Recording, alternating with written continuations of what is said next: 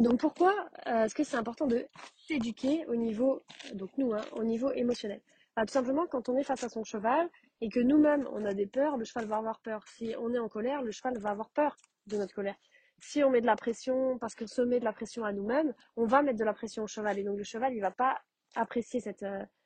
cette pression, il va pas être confortable, il va même peut-être avoir peur de cette pression et du coup on va pas réussir vraiment à avoir un cheval qui a vraiment envie d'être avec nous et dès que on commence à faire des choses avec lui, et eh ben on voit que euh, bah, il s'en va en fait ou euh, il chauffe ou il y a des signes de stress qui apparaissent. Pourquoi est-ce qu'on s'éduque à, à, comprendre le cheval, à savoir quoi faire, à quel moment, etc.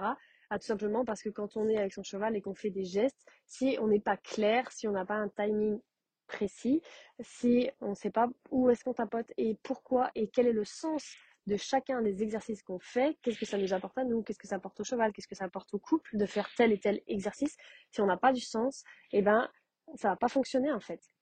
On sera pas clair. Donc, nous, notre besoin de sens sera pas comblé, le besoin de clarté du cheval sera pas comblé et